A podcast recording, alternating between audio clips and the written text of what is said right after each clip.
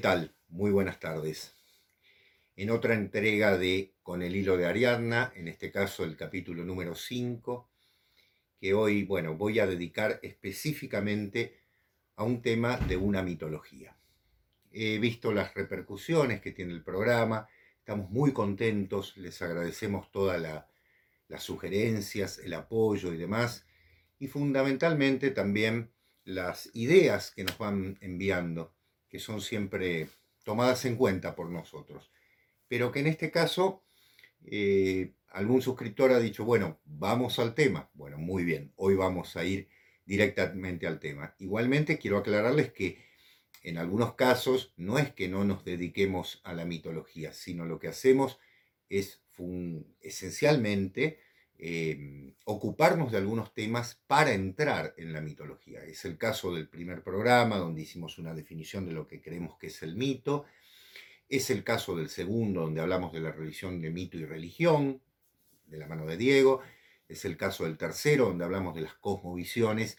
Y es el caso del cuarto programa, en el cual Diego se ocupó nada menos que del tema del paso o de la, justamente, de la dificultad para comprender esa, eh, digamos, convivencia que se da entre el mito y lo que llamamos logos desde el punto de vista de la filosofía. Pero hoy nos vamos a ocupar de una mitología en especial.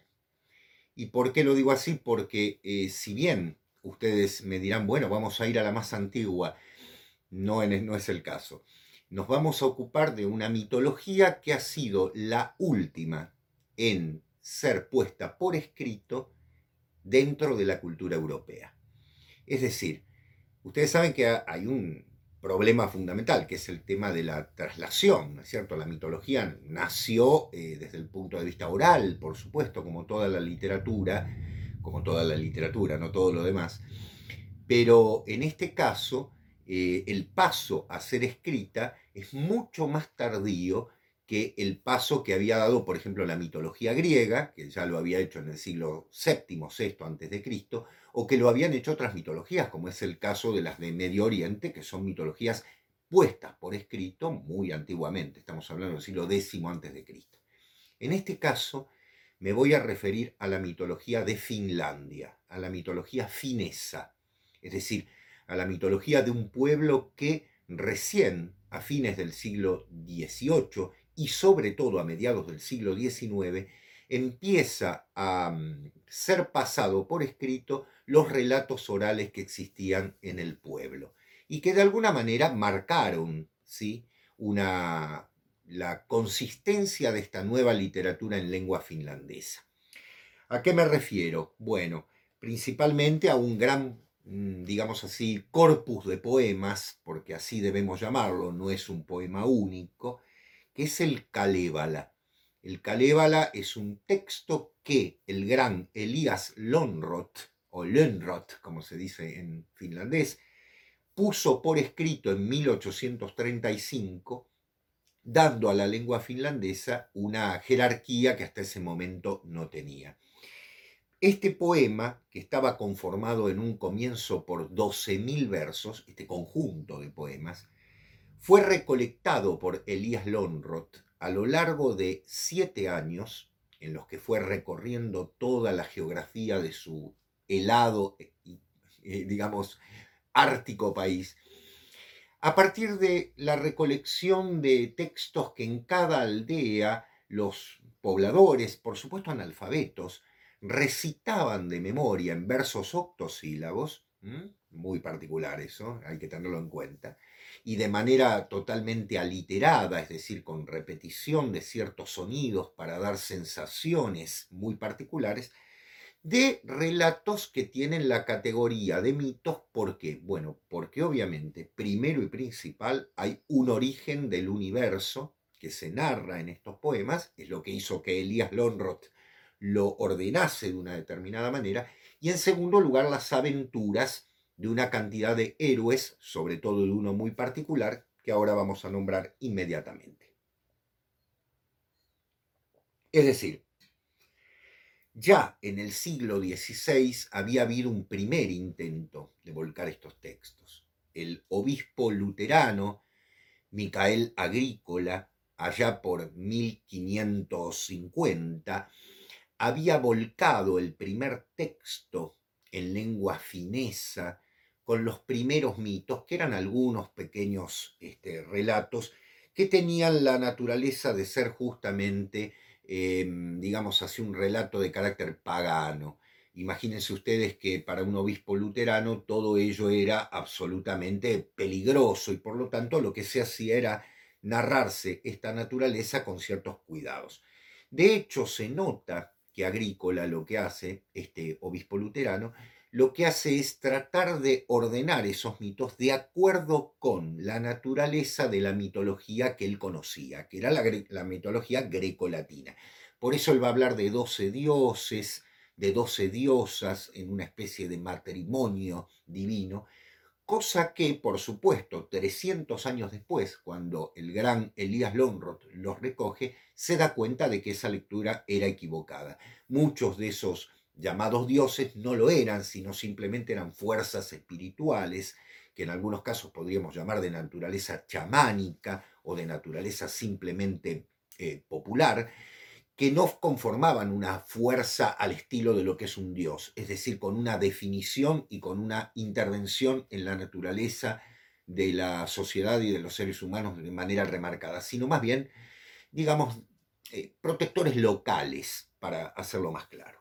Es decir, recién en el siglo XIX, en 1835, Elías Lonroth va a volcar en el Kalevala esta historia maravillosa. Y en 1849, ese primer conjunto de poemas de 12.000 versos se va a convertir en la segunda edición en un enorme compendio de mitos que él va a seguir buscando en esos años de 22.795 versos, es decir, la extensión prácticamente de la Ilíada, como para que tengamos en cuenta la importancia del texto.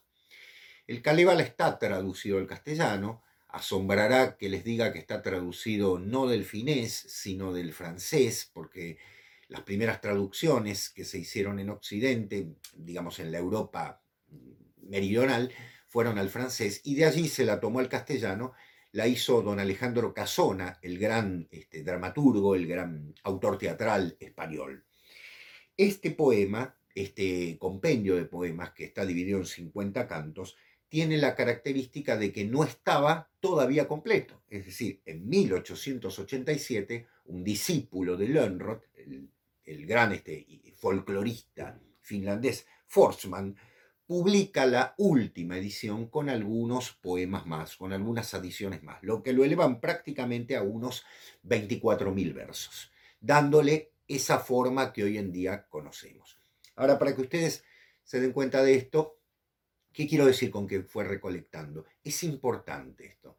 Es decir, ¿qué había en las aldeas? Había poetas populares, ágrafos, ¿sí?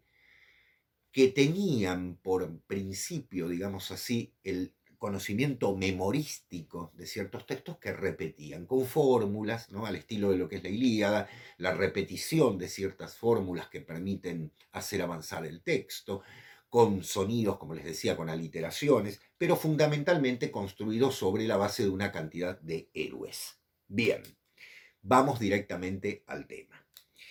¿Qué ocurre con esto? Bueno, ¿por qué el Kalevala? ¿Qué significa el Kalevala? Kalevala, la terminación la en finés, según nos dicen los verdaderos traductores, no es mi caso, porque yo no sé finés, significa tierra.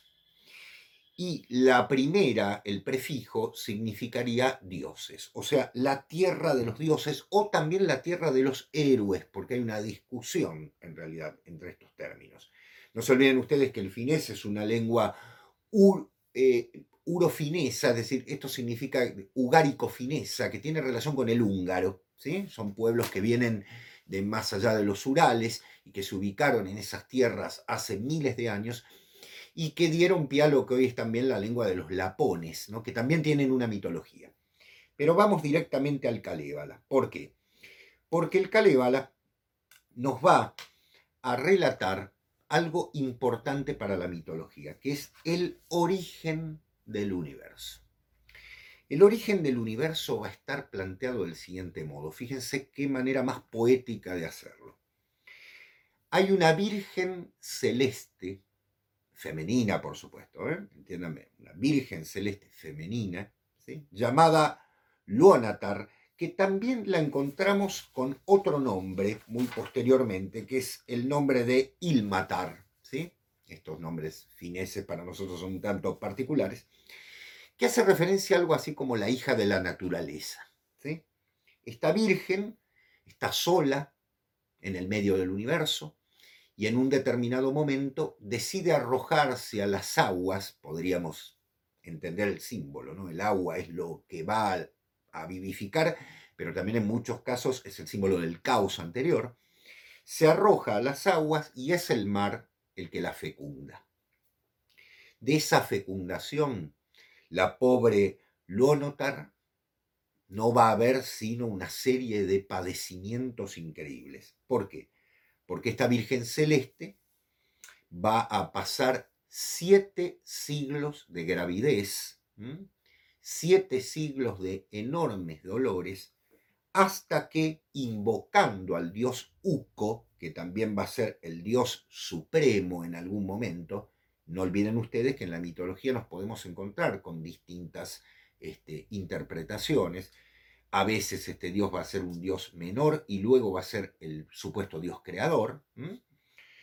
Tras estos siete siglos de gravidez, Lonotar le pide a Uco que la ayude a dar a luz y es justamente que el dios va a hacer que Lonotar reciba la visita de un águila en la que el águila, esa águila que aparece, se ubica en la rodilla de Luonotar y deposita en ella seis huevos. Seis huevos que son cinco de oro y uno de hierro. Hay una discusión si son cinco o seis de oro y uno más de hierro. ¿Qué ocurre? Que el número seis es también significativo para las tradiciones, porque son los seis días de la creación. Luego el séptimo descansó, dicen los judíos. Aquí haría referencia a algo parecido, entonces se habla de cinco y uno más o de seis y uno más. Bien. ¿Qué ocurre con esto? Que esos seis huevos que depositan hace que hierva la sangre, hierva el cuerpo de esta joven virgen, que tan joven, bueno, de esta virgen, ¿no? Porque tiene siete siglos de gravidez, no podemos decir muy joven. Esos huevos caen al agua, se parten y de uno de ellos, de la partición, de la cáscara superior nacerá el cielo y de la cáscara inferior nacerá la tierra. Y en esa agua se va a generar, ¿no es cierto?, de la yema va a surgir el sol, de lo blanco la clara la luna y obviamente todas las estrellas que comportan el universo de los pueblos fineses.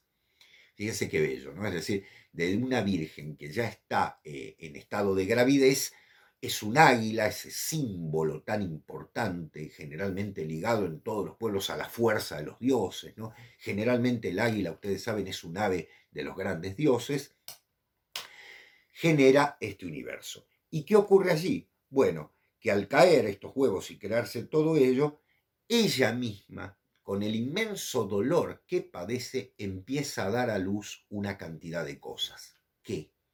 Las montañas, las aguas que se concentran, los valles, las islas, es decir, todo lo que va a dar pie para el surgimiento de una tierra ordenada, los árboles, que en este caso es interesante tener en cuenta que hay un árbol sagrado, fundamental, que es la encina, también conocido como roble, ¿no es cierto?, en algunas partes de Europa. De hecho, en Italia se dice quercia o rovere, ¿no? De las dos maneras. Que fíjense ustedes, es el árbol sagrado de los grandes dioses en muchas tradiciones. En la fineza, por supuesto, porque es el símbolo, el axis mundi, el eje del mundo del cual se sostiene el cielo y la tierra, es el símbolo del dios Uco también, pero también es el símbolo de Zeus y también es el símbolo de los grandes dioses de la mitología escandinava y por supuesto es el árbol sagrado de los druidas. ¿no? De hecho, la palabra drus en griego hace referencia al árbol, al roble, ¿no es cierto? Y también es el símbolo de Júpiter entre la mitología romana. Ahora ese árbol, ¿por qué es importante? Porque es lo que une el cielo con la tierra. Es decir, mantiene ese eje de comunicación entre lo terrenal y lo sagrado. Y ese árbol va a ser derribado en un momento. ¿Por qué? Porque va a nacer de esta Virgen, tras años y años de espera, va a nacer el gran héroe, que es Vainamoinen. Vainamoinen es un personaje muy particular. Nace ya viejo, es decir, nace con toda la sabiduría. Y es algo clave, es un poeta. Es un poeta que maneja ese lenguaje sagrado que son las runas, tan importante para todos los pueblos nórdicos, ¿no es cierto? ¿Por qué es importante? Bueno, fundamentalmente porque eh, que puede ser relacionado también con lo que es Orfeo en la tradición griega, es el héroe que a partir de su trabajo va a ir generando una serie de, mm, digamos así, de mejoras en la creación de esta tierra. Fíjense ustedes que les llamará la atención cómo los dioses crean un mundo que necesita mejoras. Sí, esto también se va a dar, por ejemplo, en la tradición maya, esto se va a dar también en las tradiciones orientales. En muchos casos los dioses parecen haber puesto las bases para un mundo que tiene que ser, digamos así, mejorado o perfeccionado por el trabajo de un héroe. Y en este caso, Vainamoinen, el hijo de esta virgen, va a ser el que vaya trabajando, dando pie, por ejemplo, al surgimiento de todos los trabajos en relación con, con la producción de la fertilidad, con la producción de campos y demás, e incluso va a ser el que haga derribar el árbol, esa, esa encina, y va a quemar todos los árboles dejando solamente un abedul en el cual se va a posar esa águila que él había, que, que su madre había recibido en su momento, ¿no es cierto? Es decir, todo el trabajo del héroe va a tener que ver con qué aspecto, con un aspecto de civilización, cultivo y trabajo. ¿sí? La historia de Vainamoinen es muy larga. Yo hoy aquí les voy a contar un solo aspecto, es interesante tenerlo en cuenta desde el punto de vista de lo que dice el Kalevala. ¿Cuál es esa historia? Bueno, el hecho es que Vainamoinen se enamora de una joven pero esa joven a él no lo quiere, no lo quiere porque él es viejo, ¿sí? El hermano de ella va a terminar este, hiriendo al caballo de Mainamoinen. Adelanto los hechos para tratar de, que, de centrarnos en el hecho fundamental.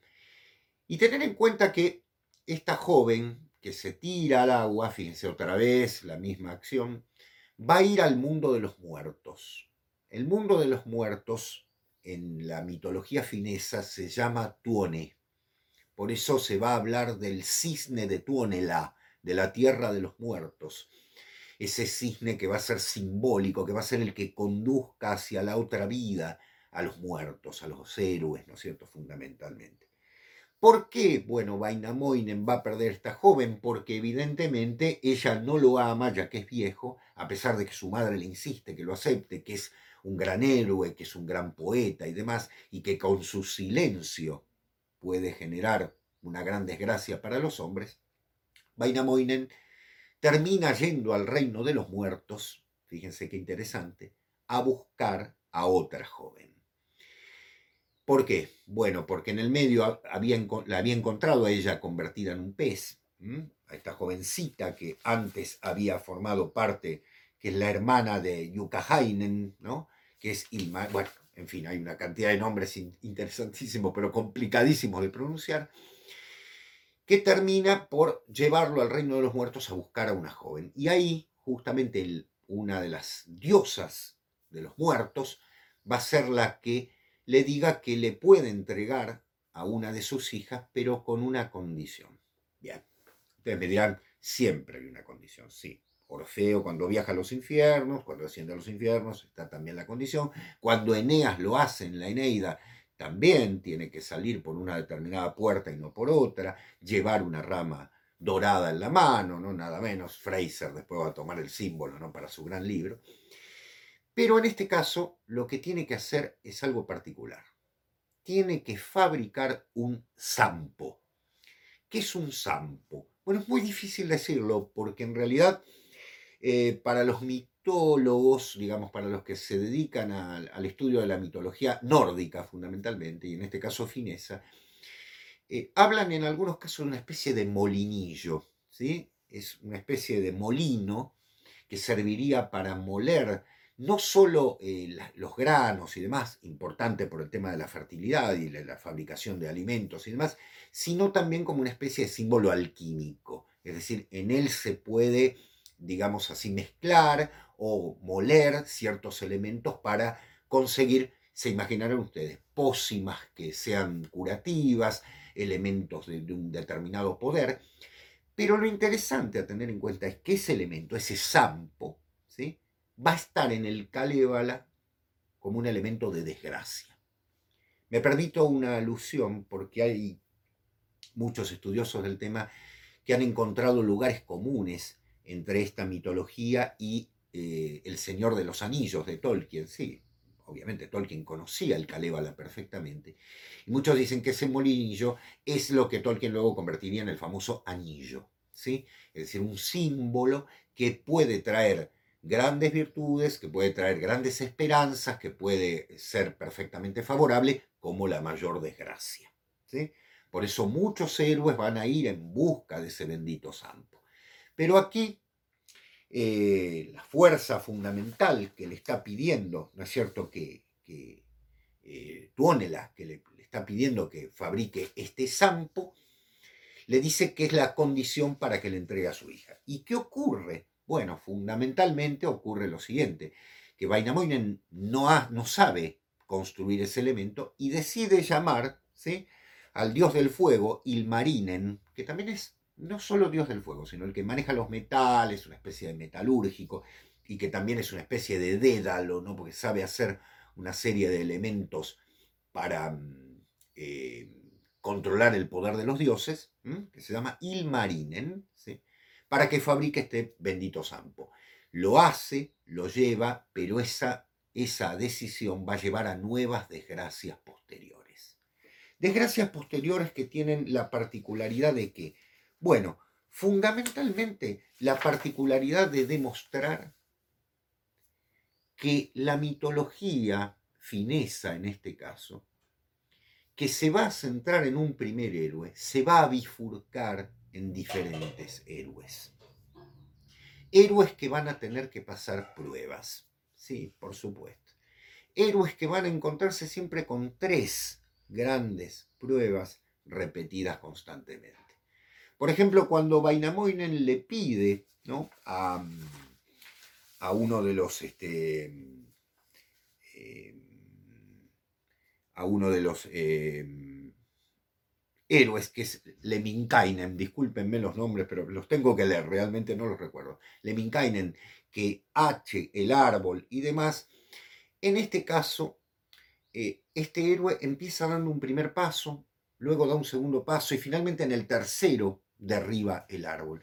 Todos esos símbolos, el número 3, el número 7, se van a repetir constantemente como en todas las tradiciones.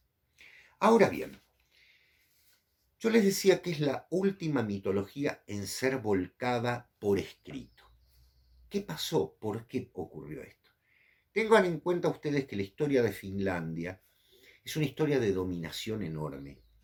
Hasta el siglo XIV fue un pueblo prácticamente aislado y en ese momento los suecos se hacen cargo de lo que ellos van a convertir en parte de su reino y van a intentar borrar la lengua finesa. Lo mismo va a ocurrir cuando en el siglo XVIII los rusos se adueñan del territorio de Finlandia, de lo que es Karelia y de todo el territorio eh, de la Laponia y demás, y van a imponer el ruso como lengua.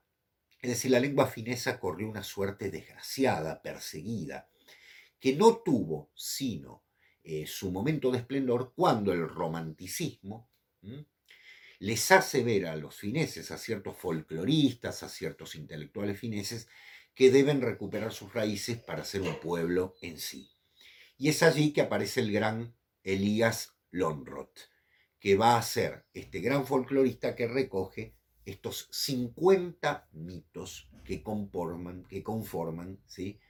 el Kalevala, que es la base, es el poema nacional de Finlandia. Saben que el día que se publicó el Kalevala, el 23 de febrero de 1835, es considerado el Día Nacional de Finlandia. Miren qué importante. Y en segundo lugar, las raíces de este pueblo para justificar su lengua, porque al fin tenían una obra literaria de calidad como para unirse. Ustedes me dirán qué exageración. Piensen que para los antiguos, para los griegos, la, la Ilíada y la Odisea conformaban los poemas nacionales que unían a todos los griegos.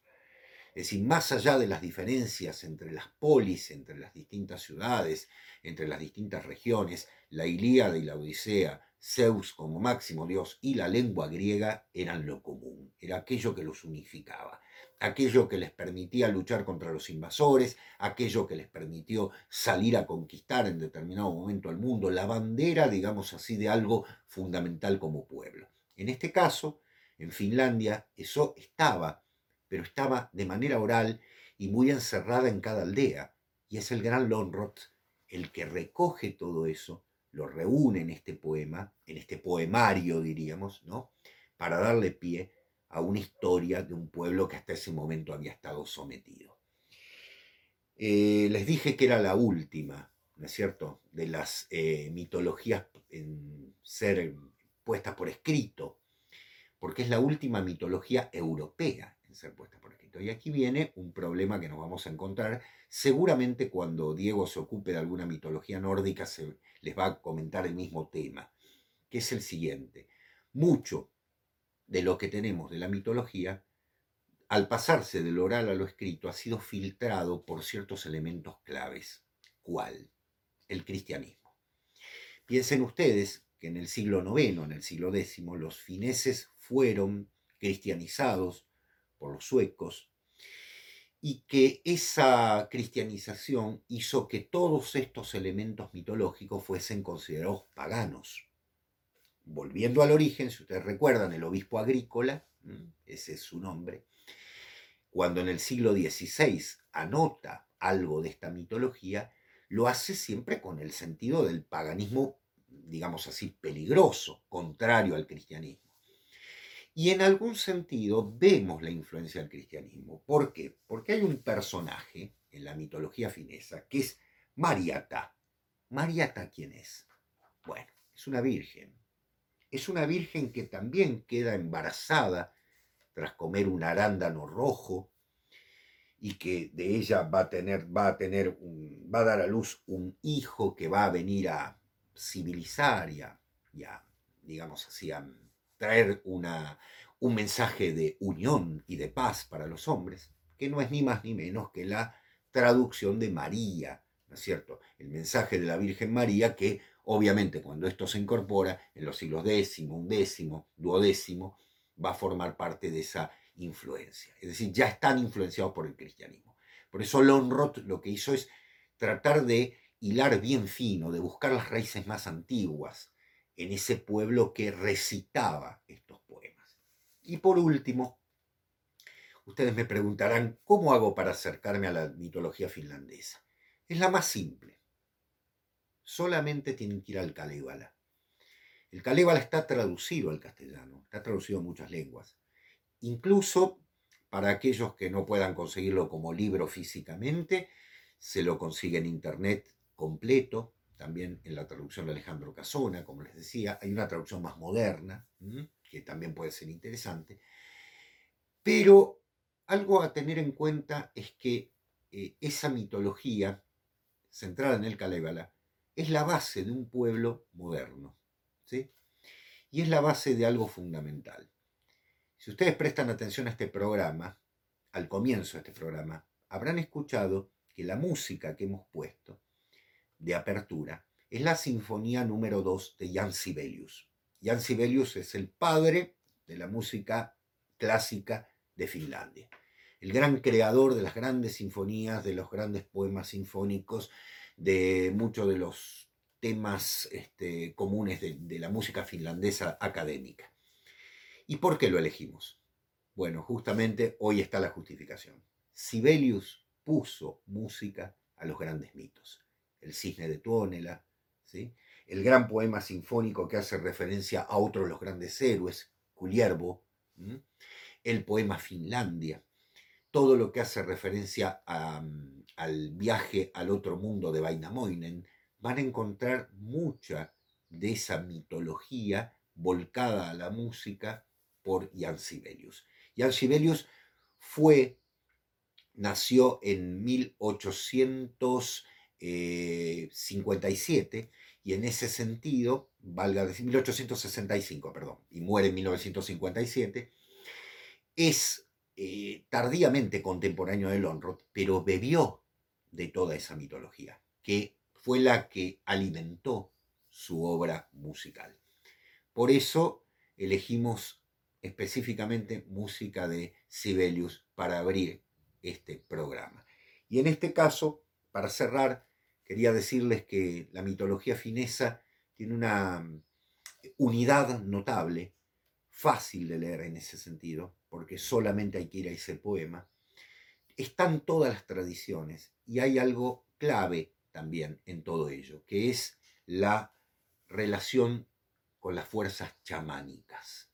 Es decir, es una mitología que nombra espíritus, por eso el obispo agrícola tal vez los haya confundido con dioses, que son fuerzas locales que los chamanes, dentro de la religión pagana, por llamarla de alguna manera, finlandesa, consideraba como fuerzas benévolas. Eh, a partir de este momento vamos a introducirnos en cada una de estas mitologías. Vamos a seguir viendo, la vamos a retomar en un momento. Van a ver que mucho más adelante vamos a hacer alusión otra vez al Calébala. Seguramente porque hay un episodio de alguno de los héroes que va a tener relación con otro episodio de un héroe de otra mitología. Así bien, podemos entender, por ejemplo, que hay dioses que se van a parecer a Apolo, que se van a parecer a Júpiter, que se van a parecer a Odín, que se van a parecer a muchos dioses de las mitologías más conocidas. Les agradezco la atención, Espero que haya sido útil este programa y nos seguimos viendo. Y como siempre digo, adiós y gracias.